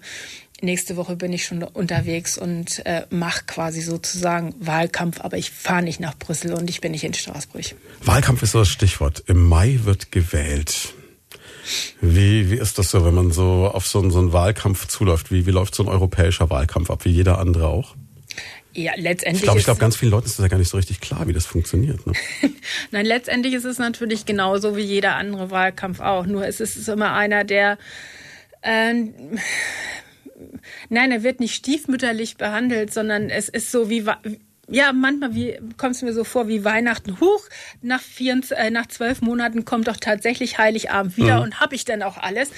Äh, und so ist es mit äh, dem europäischen Wahlkampf auch. Nach fünf Jahren, äh, Quatsch, äh, dem, dem, äh, der Europawahl auch, nach fünf Jahren ist Europawahl. Und ja, es ist, ähm, ist eine von, von vielen Wahlen, aber möglicherweise gerade was das nächste Jahr anbelangt, die entscheidende Wahl schlechthin, weil es geht um die Fragestellung, wohin geht die Reise Europa, wohin steuert das Projekt Europa? Äh, bleibt es weiterhin eine ganz glasklare äh, Wirtschaftsunion oder kriegen wir das endlich hin, dass es auch zu einer Sozialunion und zu einer gelebten Union ähm, für alle Menschen, die dann noch äh, bei uns dabei sind, ob die Engländer gehen oder nicht gehen, können wir ja nach wie vor nicht genau sagen. Aber wenn sie gehen, sind es nur noch 450 äh, Millionen die in dieser europäischen, in dieser wunderbaren Europäischen Union äh, leben und denen muss es natürlich entsprechend gut gehen. Ja, und deswegen eigentlich fängt man den Wahlkampf direkt nach der nach letzten der Wahl an. Wahl an. Und ich hatte ja zum, oder wir haben ja zum Glück ähm, die Chance, auch nie verstreichen lassen, dass bei jeder anderen Wahl, ob das jetzt die Bundestagswahl gewesen ist, ähm, mit Martin Schulz als Spitzenkandidat, der ja Europäer durch und durch ist, ob das die Landtagswahl ist, Natascha Kohn, die immer ganz ganz klar auch gesagt hat, wo die Reise Europa hinzugehen hat, oder bei den Kommunalwahlen, wo wir ja auch immer Europa ähm, äh, zu einem wichtigen Thema gemacht haben. Und jetzt kann ich natürlich genau auf diesen äh, Fundus quasi sozusagen zurückgreifen, äh, dass ich sage, und jetzt steht Europa im Mittelpunkt. Und ähm, deswegen machen an, alle anderen politischen Ebenen, schließen sich da nicht nur zusammen, sondern sagen auch, ne, haben eine ganz klare Ansage, wie Europa eben auszusehen hat. Ist es jetzt trotzdem so, wenn man sich so zurzeit die Situation in der SPD anschaut oder überhaupt die Situation der SPD, dass man schon so ein bisschen unruhig schläft und sich sagt, um Gottes Willen, was passiert da eigentlich gerade? Ach naja, äh, nein, ich schlafe nicht unruhig, also zumindest deswegen nicht. Ich dafür bin ich auch äh, lang genug in dieser meiner äh, glorreichen Partei und zwar aus völliger Überzeugung mittlerweile. Hm ähm, ja, ich muss mal gerade überlegen, also viele, viele Jahrzehnte, die ich, äh, wo ich dazugehöre. Und die Grundwerte Freiheit, Gerechtigkeit und Solidarität, die stehen tatsächlich auch immer, zumindest bei mir, immer über allem. Und danach versuche ich auch entsprechend die Politik auszurichten. Dass es Höhen und Tiefen äh, gibt, Ach, da bin ich schon durch vieles durchgegangen. Also ich, ich bin eine, die zum Beispiel eingetreten ist in die SPD 1980, äh, weil mich äh, äh, Helmut Schmidt geärgert hat mit seinem Nachrüstungsbeschluss. Der hat mich fast zur Weißglut gebracht. Und dann habe ich mir gedacht, nee, und das geht gar nicht. Und deswegen muss ich jetzt in die SPD eintreten und muss mich bei den jungen Sozialisten nicht nur einreihen, sondern da auch entsprechende Politik machen. Mein großer Kontrapart ist immer der ehemalige Staatssekretär Walter Kolpo gewesen, der ja ähm, sehr auf, äh, auf Schmidts Seite auch mhm. äh, gewesen war, ähm, an dem ich mich habe äh, reiben dürfen und reiben können. Wir sind mittlerweile sehr, sehr gute Freunde und letztendlich ist er auch ja mein Mentor gewesen, der dafür Sorge getragen hat, dass ich dahin komme, wo ich tatsächlich jetzt auch stehe und jetzt auch Politik machen kann. Also daran kann man sehen, es ist immer ein, ein, ein, ein Reiben gewesen und wir müssen immer für unsere politischen Inhalte auch ähm, uns einsetzen. Und wie hat äh, Steinmeier hat es doch in seiner, in seiner Neujahr, in seiner Weihnachtsrede gesagt, wir müssen wieder reden miteinander und wir müssen wieder streiten miteinander. Und ich glaube, darauf kommt es an. Aber was für eine coole Idee eigentlich. Also wenn ich jetzt gerade so drüber nachdenke, zu sagen, ich meine, die normale Reaktion wäre ja bei Leuten, dass sie, wenn sie sich über jemanden ärgern, der oben dran ist, austreten oder in eine andere Partei eintreten. Mhm. Aber wie viel logischer eigentlich zu sagen, nee, ich gehe jetzt genau da rein und äh, sorge dafür, dass der sich ändert, da wo ich wirklich was bewirken kann, wo ich auch einen Hebel habe. Ne? Viel schlauer als jetzt äh, ja, da, was anderes zu wählen. Das war, also da will ich mich auch nicht über. Das, das war jetzt gar nicht, nee, aber ich finde, ich finde die Idee gut, also da naja, überhaupt drauf zu kommen. Da, aber äh, das ist so, habe ich gelernt, auch politisch zu denken und, äh, und zu handeln. Ich bin ja auch als junger Mensch nie ähm, äh, jemand gewesen, der immer nur zugeguckt hat. Also ich habe schon erfahren, dass die SPD auch äh, für meine jugendpolitischen Vorstellungen genau die Partei war, ähm, wo ich was durchsetzen konnte. Also ich bin groß geworden in einem kleinen Ort äh, in Mittelfranken. Ähm, auch eher in einer äh, braunen Ecke, wenn ich das so sagen darf, also die sehr äh, rechtsradikal äh, geprägt war. Und wir waren 20 junge Leute, also Jugendliche, Kinder, äh, junge Erwachsene und wir wollten unbedingt ein Jugendzentrum haben. Das war in den 70er Jahren. Das war völlig verpönt, weil man mhm. gesagt hat, nee, ja, da gibt's die Feuerwehr, da gibt's die, die, äh, die, die, das Rote Kreuz, da könnt ihr zum Schützenverein gehen, CVJM. Wir waren überall. Wir haben auch überall unsere Positionen gehabt, wo wir auch entsprechend gearbeitet haben. Aber wir wollten einen Raum nur für uns mhm. alleine. Und äh, mussten wir damals eben noch vorstellig werden in der Gemeinde und der, äh, der Bürgermeister hat in dieser hat gesagt, nee, das geht ja gar nicht. Also nee und ohne äh, große Aufsicht und äh, funktioniert gar nicht und dann werden werden die Mädels verschleppt und dann äh, Drogendelikte äh, und was weiß du nicht, was da auch alles immer erzählt worden ist. Und wir waren aber ziemlich hartnäckig mhm. und ähm, haben auch Argumente gehabt und haben gute Argumente gehabt. Und die SPD äh, Fraktion war in dem Fall tatsächlich die einzige, die uns da auch mit allem unterstützt hat und weswegen wir da auch ganz nah an der SPD immer an, äh, angedockt gewesen sind. Und nach vielen Jahren, ich glaube drei Jahre hat es gedauert, hat, hat uns ein Bauer ein Austragshaus äh, zur Verfügung gestellt für 50 Mark im Monat. Dies haben wir von unserem Taschengeld bezahlt. Und dann, nachdem wir dieses Austragshaus hatten, sind wir zur Gemeinde gegangen, haben gesagt, also jetzt, wir haben, wir haben den Mietvertrag, wir zahlen es, wir machen das und ihr braucht jetzt nur noch die Genehmigung geben. Und nach drei Jahren hatten wir dann auch vom Bürgermeister das Go. Und deswegen Durchhaltevermögen für so junge Leute. ja, deswegen, man kann durchaus was bewegen. Und das ist natürlich die Erfahrung gewesen, die ich gemacht habe. Und die SPD ist schon immer die Partei gewesen, auch über die, meine Familienbande, ähm, die nicht mir sehr nahe, sondern mit den Inhalten auch, also Verwandtschaft, äh, Oma und Opa und Urgroßeltern, die zum Teil und, und Cousins und Cousinen, die ja auch im KZ gewesen sind, ähm, für ihre Überzeugung auch ähm, Teile davon auch äh, gestorben sind. Deswegen war die SPD für mich immer nah und deswegen habe ich wollte ich aber nicht unbedingt eintreten, aber mhm. als Helmut Schmidt dann mit dem Nachrüstungsbeschluss und mit dem ganzen äh, mit der ganzen Nachrüsterei äh, angekommen ist, dann habe ich gesagt, nee. Und das finde ich nicht gut und deswegen muss ich da selber aktiv werden. Es nützt nichts zuzugucken, sondern da muss ich Argumente sammeln und das habe ich bei den Jusos gelernt. Das ist natürlich so, Sie, Sie sagen gerade Helmut Schmidt, ne?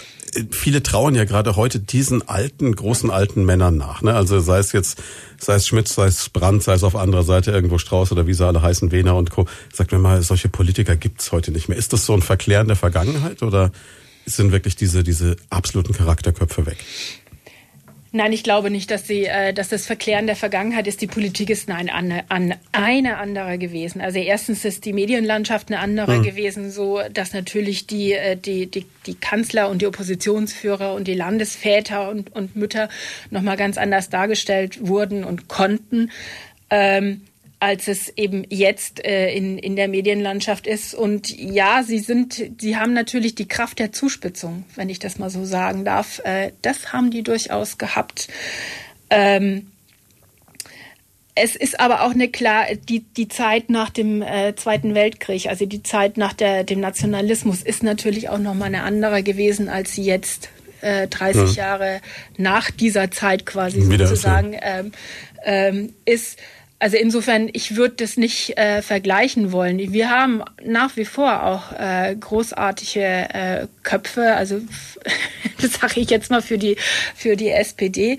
Ich ich kenne Andrea Nahles noch als Juso-Bundesvorsitzende. Sie war großartig. Also was sie alles durchgesetzt und wir mit ihr auch alles durchgesetzt haben. Ähm, das ist nicht so eine ganz einfache Nummer auch für sie. Sie war ja auch äh, eine der ersten, die da, äh, Frauen, die das gemacht hat.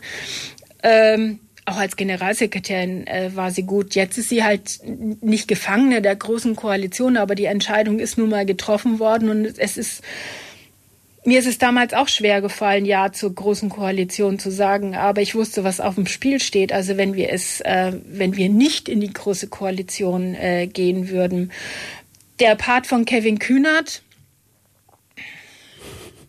ja, das ist halt ein Juso-Vorsitzender, äh, äh, den, den muss er natürlich machen. Ich finde nicht alles gut, äh, was er macht.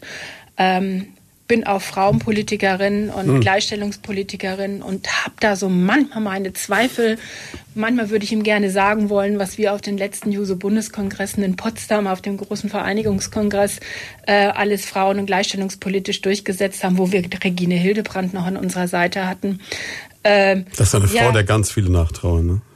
Ja, das ist eine großartige äh, Frau gewesen, die mit einer ganz klaren Ansage und mit einer ganz großen Schnauze auch immer wieder die Leute eingenortet hat und, äh, und gesagt hat, äh, wo die Reise hingeht. Also eine große Sozialpolitikerin in jedem Fall, auch in einem Frauen- und Gleichstellungspolitischen Bereich.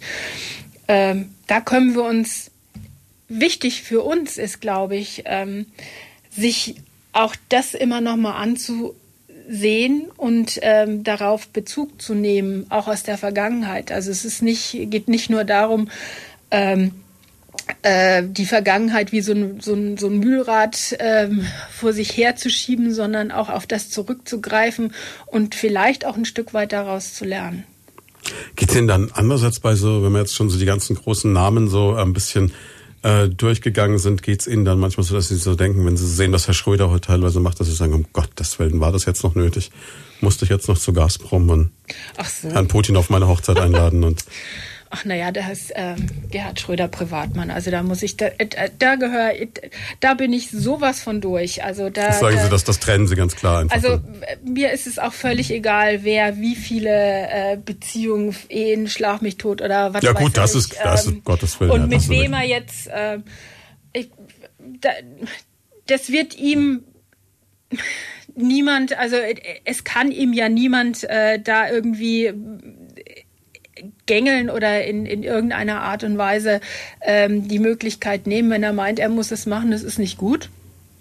Es tut auch der Partei nicht gut, ähm, aber es kommt niemand auf die Idee, kann auch nicht, weil er ist ja nicht ähm, so parteischädigend, dass er ein Parteiausschlussverfahren oder dergleichen Ähnliches an, an ähm, bekommen würde. Dafür Quatsch, das ist halt ein Unternehmer, der in, mit seinem Freund Putin, der ähm, da halt äh, was zusammen macht.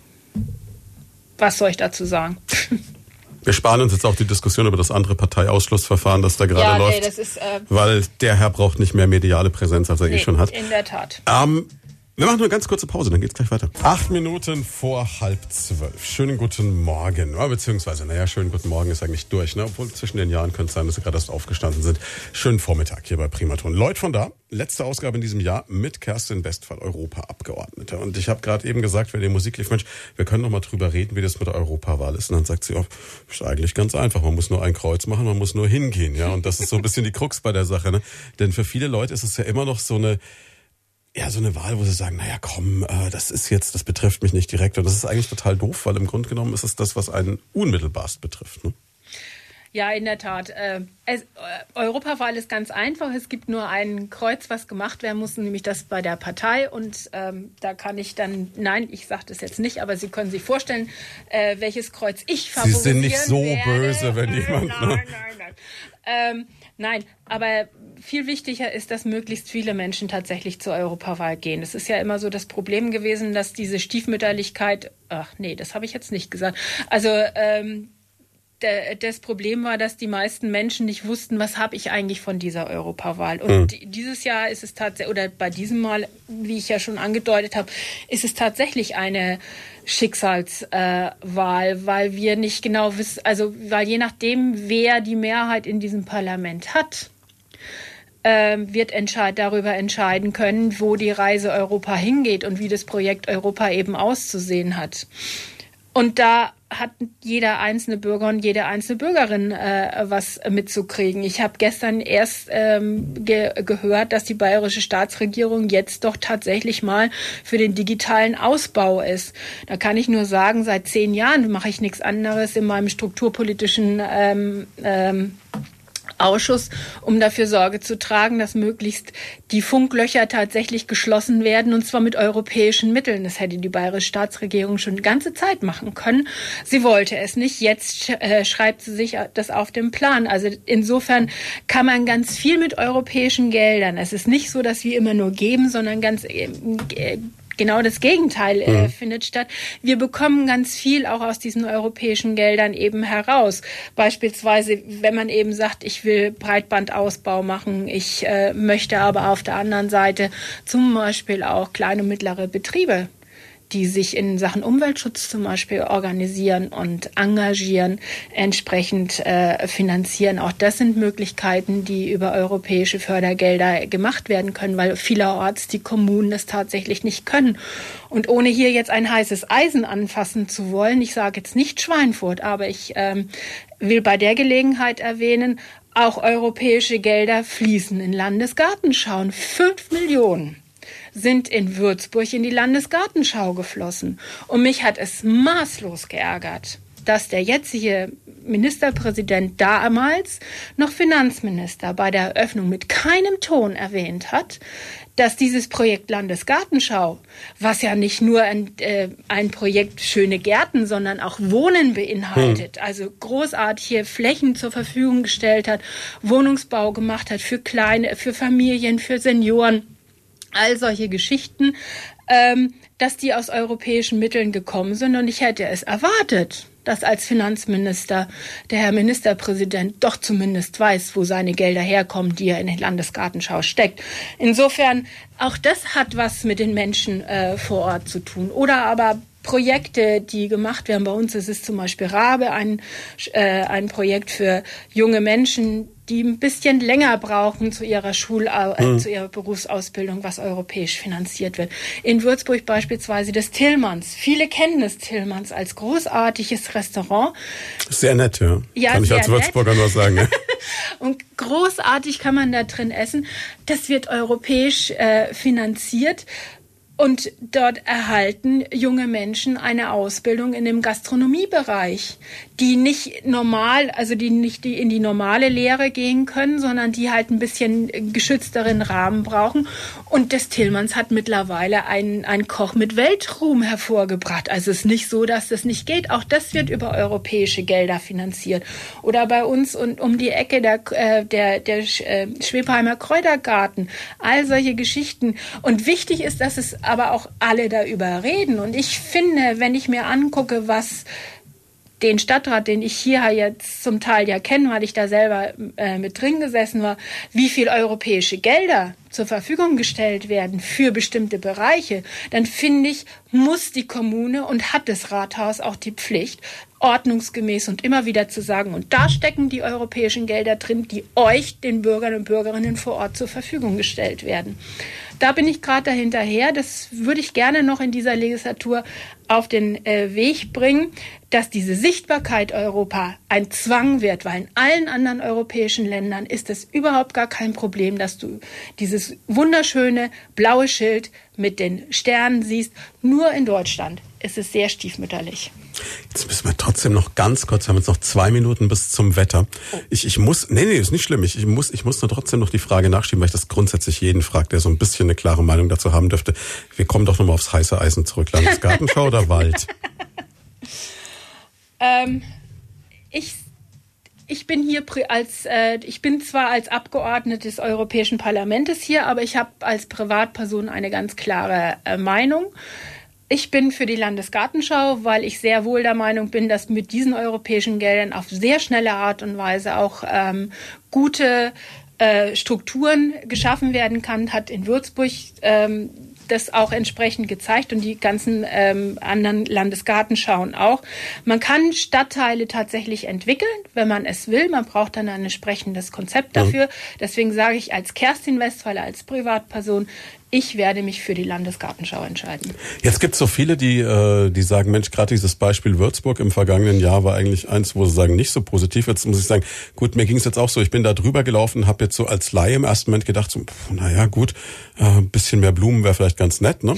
Habe es auch so bei meinen Eltern erlebt. Auf der anderen Seite muss man sagen, was Sie gerade eben angeschnitten haben, wenn man natürlich jetzt da hochzieht, und hat diese super riesen Rasenfläche mit Blick auf Käppele und Festung. Und wenn ich mir dann vorstelle, ich habe da kleine Kinder und ich kann die da einfach direkt aus der Gartentür rennen lassen und die können da Fußball sonst was spielen. Und ich hoffe und bete, dass diese Rasenfläche so erhalten bleibt, dass nicht irgendeiner noch auf die Idee kommt, da können wir noch ein Hochhaus draufstellen. Ähm, dann ist das eigentlich schon wieder cool, ne? Ja, aber das ist die Erfahrung, die ja ganz äh, häufig gemacht wird in, ähm, von Orten, die die Landesgartenschau haben. Also es, das, der, es ist der, der Gegensatz ist tatsächlich zu sagen, also ich will da halt nur eine Grünfläche haben oder ich will diese, diese Region und diesen Stadtteil ähm, entwickeln. entwickeln. Entwickeln heißt eben nicht nur Grün zu haben, sondern zum Beispiel auch Wohnbebauung zu haben. Und wir wissen alle, dass wir in Zukunft viel weniger Wohnungen haben werden, als wir tatsächlich brauchen. Also ich meine, nicht umsonst gibt's überall auch entsprechende Wohnungsnot. Und deswegen finde ich das so toll, egal ob die Würzburger das mit ihrer Gesellschaft an die, an, an, an die Wand gefahren haben oder auch nicht an die Wand gefahren haben. Aber allein die Tatsache, dass äh, Wohnungsbau äh, geschaffen wurde für Familien, für Senioren, dieses, dieses Miteinander, nicht gegeneinander, sondern miteinander und die Häuser, die da gebaut wurden, sind zumindest die, so wie ich es wahrgenommen habe, durchaus sehr schöne Häuser. In Bamberg ist ein ganzer Stadtteil entstanden und ich glaube, man kann, wenn man es als politische Kraft in der Kommune möchte, tatsächlich ganz viel machen. Ich glaube, deswegen gibt es auch dieses äh, gemeinsame Bündnis für die Landesgartenschau. Da gibt es auch ganz klare. Das sich jetzt neu gegründet hat. Auch, genau. Ja ähm, ähm, Konzepte, wie sich das eben vorzustellen hat. Und ich stelle mir das durchaus vor, dass das Musikerviertel, hm. worum es ja letztendlich auch geht, sich auch noch mal ganz anders darstellt und erweitert. Das ist ja eh immer eins gewesen, was eher so abgehängt äh, war und du hast eine ganz andere Erweiterungsmöglichkeit. Also deswegen sage ich als Kerstin Westphal und Privatperson, ja, und wir machen jetzt mal schnell Wetter. Und damit sind wir zurück schon wieder. Knappe halbe Stunde haben wir noch mit Kerstin Westphal, Europaabgeordneter, in dieser letzten Leut von da Ausgabe für dieses Jahr.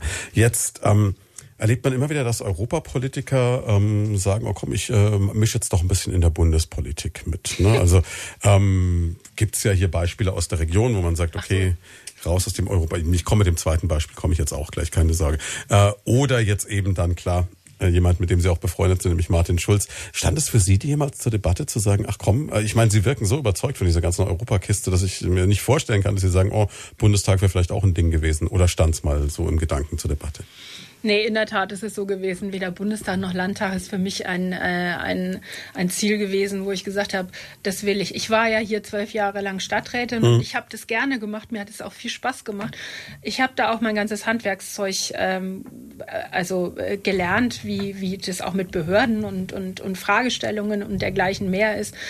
Ich war gerne Kommunalpolitikerin und da ist dann der Schritt zu sagen, ähm, ich gucke über den kommunalen Tellerrand hinaus und was gibt es denn da? Dann ist in der Regel das tatsächlich so, dass es eben Europa ist und nicht unbedingt Landtag oder äh, Bundestag. Zumindest war das äh, für mich nie die Entscheidung, weil ich ja wusste, wie viel europäisches Geld in den einzelnen Projekten drinsteckt. Also für mich war Europa immer sehr positiv besetzt und ich wollte dieses Projekt Europa nicht nur voranbringen, sondern eben auch mit sozialdemokratischen äh, Grundüberzeugungen mhm. füttern. Ähm, was mir zumindest in meinem Bereich, denke ich, durchaus auch äh, gelungen ist, also weitgehend gelungen ist, also so, dass ich immer, ich, für mich ist immer wichtig gewesen, abends in Spiegel gucken zu können und zu sagen, okay, Westphal, du hast heute nicht nur Mist gemacht, sondern ganz im Gegenteil. Ähm, da sind auch ein paar gute äh, Teile dabei rausgekommen. Und äh, deswegen ist Kommunal und Europa für mich immer eine Frage gewesen, aber Bundestag und Landtag nie. Äh, und für den Fall, dass Sie jetzt die Frage stellen, wenn, wenn ich nicht mehr Europaabgeordnete bin, dann bin ich keine Europaabgeordnete, aber ich will nicht in Landtag und ich will nicht im Bundestag. Aber wir können Sie auf kommunaler Ebene dann bestimmt noch Das weiß ich nicht. Jetzt ähm, ist es ja kein Geheimnis, dass Sie, dass Sie einen sehr guten Draht zu Martin Schulz haben. Ich meine, er, kickt mit Ihrem Sohn, ne? Wenn er auf Veranstaltungen kommt und Reden hält, spielt er erst vorher mit Mattes Fußball. Also insofern äh, ist da ja eine persönliche Freundschaft wohl auch da. Ich weiß jetzt nicht, ob Martin Schulz eher Bier- oder Weintrinker ist. Weder noch. Weder noch, okay. Ach, der trinkt überhaupt ja. keinen Alkohol. Ach stimmt, der trinkt überhaupt keinen mehr. Mein Fehler, ja. Noch stimmt.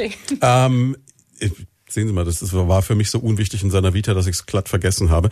Aber ähm, wenn Sie mit ihm abends bei einem Glas Saft zusammensitzen, ähm, sagt man dann manchmal so, meine Güte, Martin, hättest du das doch alles gelassen mit der Bundespolitik oder sagen Sie, es war der richtige Schritt oder? Ich glaube, es war für, für ihn der richtige Schritt zum richtigen Zeitpunkt, im Übrigen auch für, äh, für die Partei. Also mhm. nicht umsonst. Ähm, ich weiß, dass niemand mehr mit 100 Prozent gewählt werden möchte, aber allein die Ansage, ähm, äh, zu haben und zu machen. Äh, du wirst uns bundespolitisch auch voranbringen und auch als, äh, als Bundesvorsitzender voranbringen. Das ist ja eine ganz klare Kiste gewesen. Also kaum einer, also ich kann mich nicht erinnern, dass, dass ein äh, Vorsitzender so viele, äh, so viel Zustimmung gekriegt hat. Ich kann mich aber auch nicht erinnern, dass es jemals so einen Höhenflug ja, genau, gab, der dann so geendet ist. Ja, ne? ja, genau das ist nämlich dann die, die nicht nur spannende Frage, sondern die Überlegung, wo, wo war denn dann der, der Knick? Natürlich ist der Fall von ganz oben nach ganz unten ähm, wahnsinnig, äh, wahnsinnig hoch. Damit hat aber auch in der Tat niemand gerechnet. Also ich will jetzt nicht sagen, die Medien sind, äh, ich, es gab einen Hype in den Medien, Martin Schulz über alles. Und in dem Moment, wo Martin Schulz den ersten Fehler gemacht hat, was ja je, nicht nur als Mensch, sondern äh, muss man ja auch als Politiker. Wobei die Frage ist, was ist denn der Fehler gewesen? Ist der Fehler gewesen, dass er ähm, nicht zu Hannelore Kraft und zu äh, Albig gesagt hat, ich will unbedingt in dem Wahlkampf mhm. auftreten und Europa machen? Da, wenn man das als Fehler ansieht, mag das ein Fehler gewesen sein.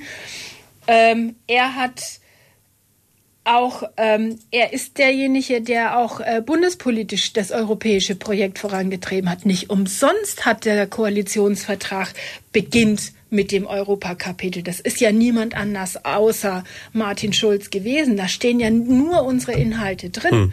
Da steht die Finanztransaktionssteuer drin die jetzt Olaf Scholz ja versucht ähm, äh, auch entsprechend umzusetzen und durchzusetzen. Ich bin da, ich habe jetzt neulich erst mit ihm geredet. Ich bin ganz zuversichtlich, dass er das dann auch hinkriegt.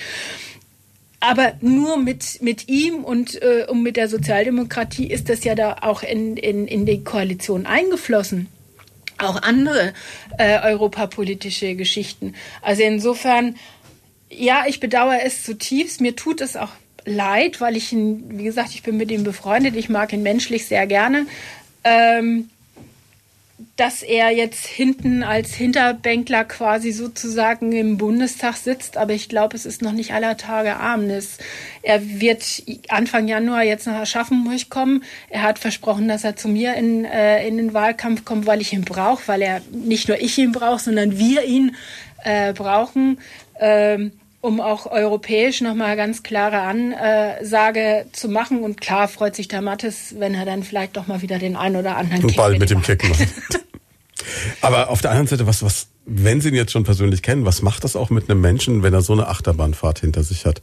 Steckt man das so weg? Also hat man dann so die Größe zu sagen, ach komm, schwamm drüber, das war jetzt so und weiterarbeiten und mich weiter einsetzen oder frustriert das auch irgendwann mal?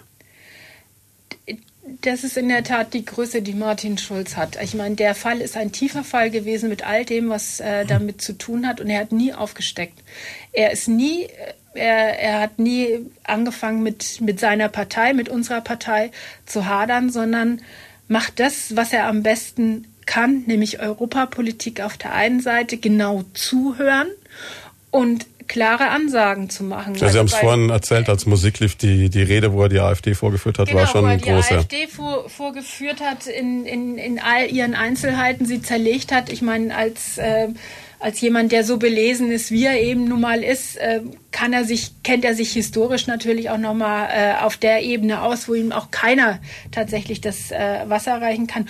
Und er hat große Erfolge auch ähm, auf der europäischen Bühne zu verzeichnen gehabt. Tajani, der sein Nachfolger ist, passt in die Fußstapfen, die Martin hinterlassen hat, mit Sicherheit nicht. Das heißt, ein Comeback erscheint Ihnen möglich, denkbar? Nein, ich glaube nicht. Also erstens sind die Listen gezimmert, also die mhm. Listen sind aufgestellt. Ähm, unser Spitzenkandidat heißt Franz Timmermans, ein Holländer, ein Niederländer, äh, großartig Vizepräsident der, der Kommission. Franz ist, ist klasse an für sich, überhaupt gar keine Frage.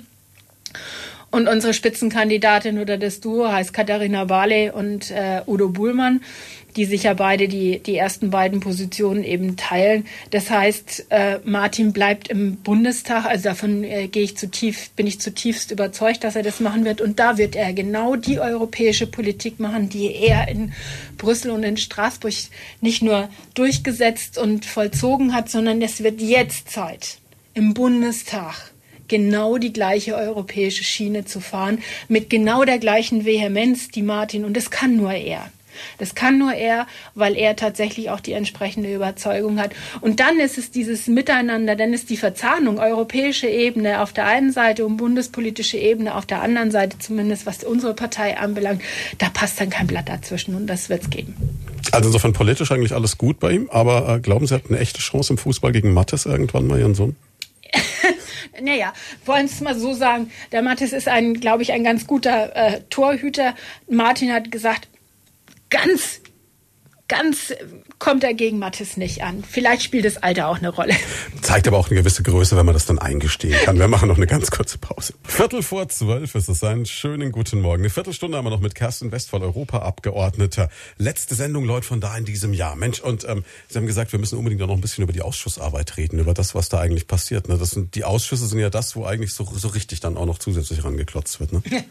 naja, die Ausschussarbeit ist die Arbeit, ähm, wo tatsächlich auch, also die dann in, in, äh, in Straßburg auch zum Höhepunkt und zu den entsprechenden Abstimmungen kommt, mhm. die Berichte, die wir machen. Ja, ich glaube, äh, in dem regionalpolitischen Ausschuss haben wir in den letzten Jahren ganz viel äh, gemacht, mh, was für die Region auch entsprechend ähm, ja, zugute gekommen sind. Also wir haben, ich habe zum Beispiel das große Vergnügen äh, gehabt, die europäische Städteagenda schreiben zu dürfen. Das ist tatsächlich eine hohe und eine große Ehre, die mittlerweile auch entsprechend verabschiedet worden ist und die auch in der UNO, deswegen durfte ich nach Quito fahren, äh, nicht nur vorgestellt, sondern auch da mittlerweile Eingang gefunden hat, weil sie exemplarisch und tatsächlich auch äh, vorbildhaft für die ganze Welt und deren Stadt äh, hm. Politik ist. Jetzt will ich nicht nur sagen, es ist Stadtpolitik ist, sondern ich habe aus meiner Erfahrung als Kommunalpolitikerin ähm, versuche ich mal ganz viel mit einzubringen und auch in dieser Stadtagenda oder dieser Städteagenda war mir zum Beispiel ganz, ganz doll wichtig, dass dieser Gegen äh, Gegensatz zwischen Stadt und Land hm ähm, dass der nicht künstlich aufgebauscht wird. Weil das ist was, was ich durchaus immer erfahren habe, dass gesagt wird, alles, was in der Stadt ist, ist, ist ganz schlecht und alles, was auf dem Land ist, ist alles großartig mhm. oder umgekehrt.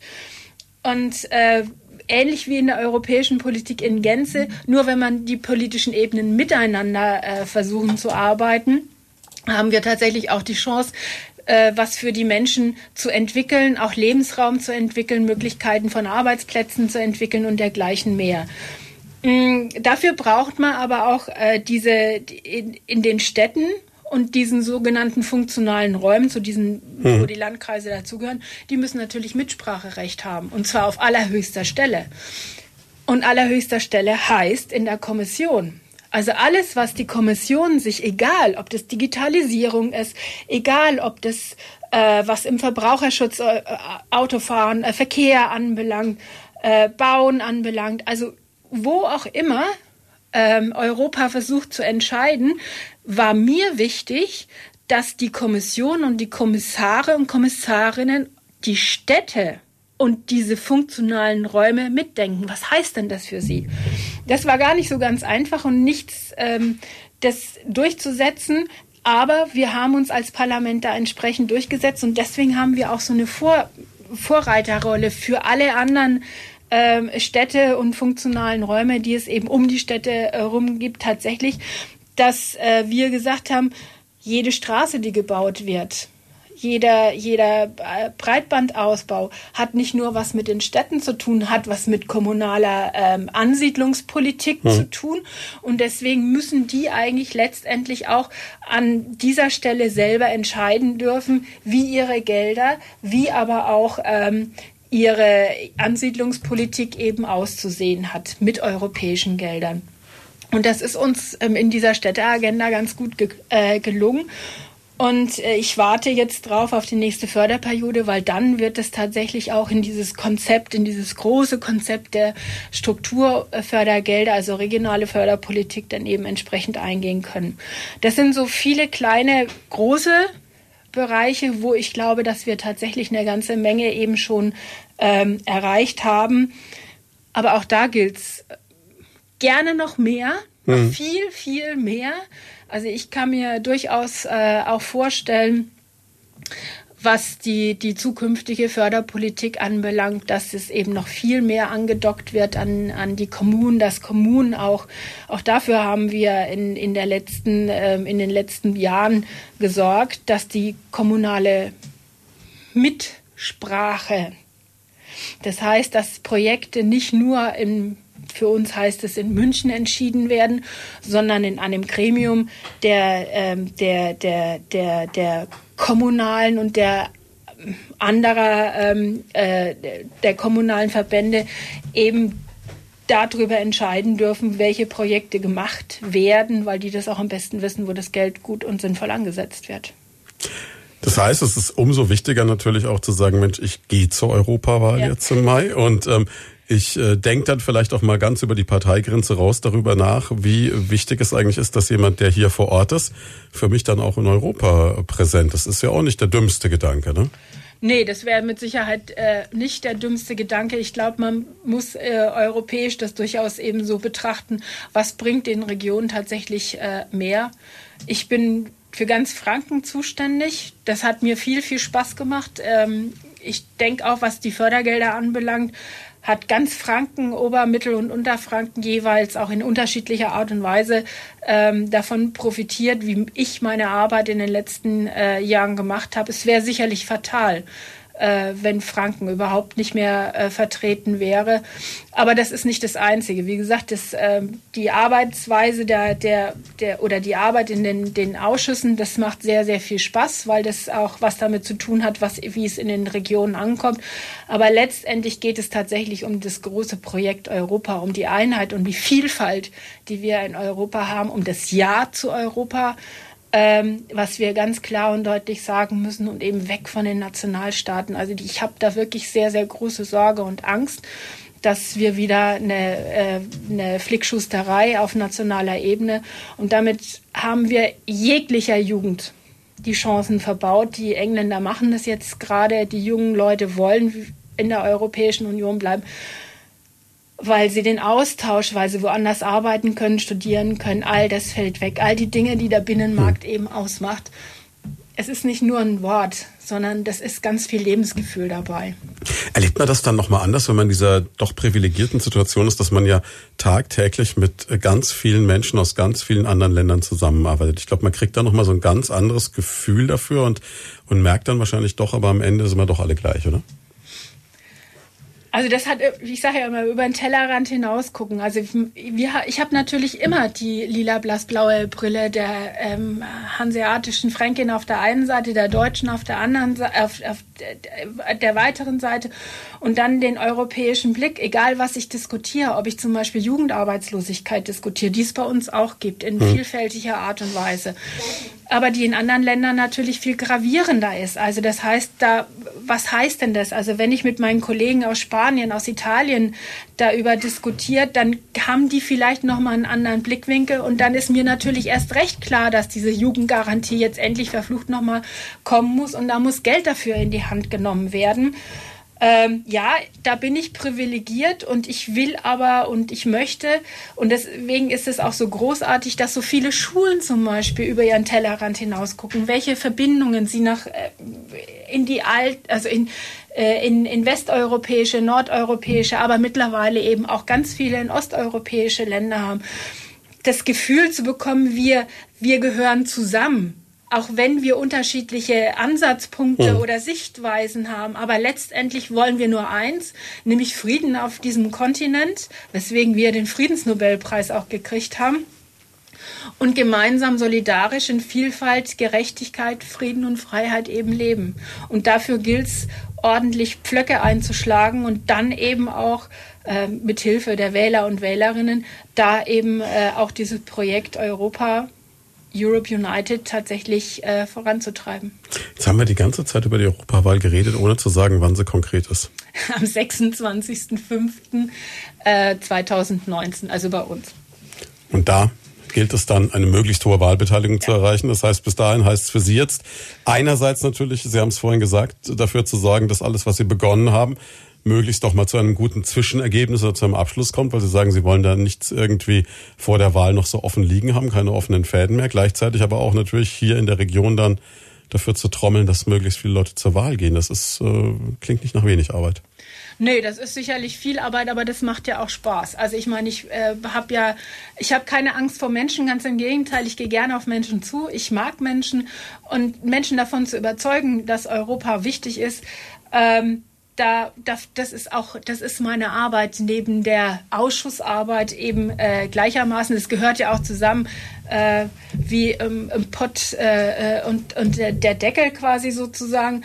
Und ich bin nicht alleine. Wahlkampf ist nie eine One-Woman- oder One-Man-Show, sondern wir sind alle gemeinsam und die SPD ist in der Tat sehr, sehr gut aufgestellt, weil wir gemeinsam ähm, für die Sache Europa nicht nur kämpfen, weil wir wissen, Europa hat immer Auswirkungen. Die Kommunalwahlen, sag ich mal so ganz nebenbei, kommen eine Schwangerschaft später, nämlich neun Monate später sind hm. Kommunalwahlen. Und wir werden also ich werde zumindest das äh, mit Sicherheit nicht vernachlässigen, weil das auch mit meinem Ausschuss zu tun hat, Kommunal und Europa wirklich ganz eng zusammenzuzurren. Das heißt, ab dem 7. Januar spätestens Vollgas. Genau. Bis dahin noch so ein bisschen Zeit zum Durchhaben. Sie haben gesagt, nächste Woche geht schon so langsam los, obwohl er eigentlich noch frei wäre. Äh, ja, ich gehe am, am Sonntag zum, äh, nach Schwebheim zum äh, Dreikönigstreffen. Das ist so quasi nicht Tradition, aber ich darf da jetzt auch zum, äh, zum zweiten oder zum, ich weiß gar nicht, zum dritten Mal gehe ich gerne hin. Das sind aber, und dann kommen die ganzen Neujahrsempfänger. Und ich mhm. glaube, wir sehen uns auch. Auf dem Neujahrsempfang, definitiv, ja. Ähm, und ja, wie gesagt, es macht Spaß. Deswegen mache ich ja auch Politik. Wie sieht Silvester im Hause Westphal aus? Oh, bunt, kann ich da nur sagen. Bunt. Äh, wir kommen, bekommen Besuch äh, von unseren japanischen Freunden. Wieder über den Tellerrand geguckt. Das ist spannend. ich, die Japaner sind das so, sind das so die Raketenschießer, die Fondue-Esser? Nee. Nee, wir haben, mein Mann und ich haben uns äh, ein, ein nettes äh, Menü äh, ausgedacht. Äh, die japanische Kollegin, die, mein Mann hat viele Jahre mit der zusammengearbeitet mhm. äh, in, in Mainz, die kommen mit ihrer Kleinfamilie, mit dem kleinen Sohn und dem Mann eben morgen hierher. Nein, die, wir essen nicht Fondue. Äh, sondern wir essen ein, ein Menü, was wir uns so überlegt haben. Und da kochen wir dann ein bisschen gemeinsam. Da gibt es noch einen kleinen Sohn. Unsere Kinder haben gesagt, Nee, äh, Silvester, wir feiern alleine, aber wir treffen uns alle äh, in der Gasse, wo wir wohnen. Das machen wir seit vielen, vielen Jahren. Da kommen auch die Kinder und ihre Freunde und Freundinnen dann her. Das wird sicherlich ein großartiges Anstoßen. Da kommen alle Bewohner der Krummengasse quasi sozusagen und wir feiern gemeinsam. Klingt ziemlich gut. Ja, ist es auch in der Und Tat. dann wird ausgenüchtert am ersten hm, so, so ein bisschen. Ne? Man, man, man, man, sagt ja mal, Japaner würden Alkohol nicht so gut vertragen. Ne? ich weiß, weiß nicht, ob es wahr ist. Ich habe es nur mal also, irgendwo gehört. Nö, also äh, es ist jetzt nicht so, dass äh, unsere Freunde jetzt nur grünen Tee trinken. Also ein weiteres Vorteil, mit dem wir an dieser Stelle aufräumen können.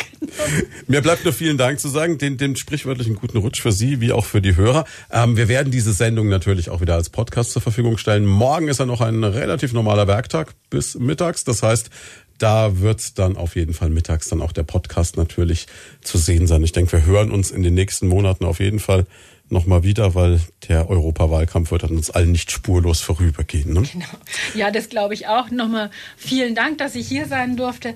Auch Ihnen und allen Zuhörerinnen und Zuhörern einen guten Rutsch ins neue Jahr und viel Erfolg und Glück 2019. Schöneres Schlusswort kann es nicht geben. Viel Spaß. Jetzt gibt's Jens Hübner mit sechs Stunden Kultsonntag. Viel Vergnügen dabei.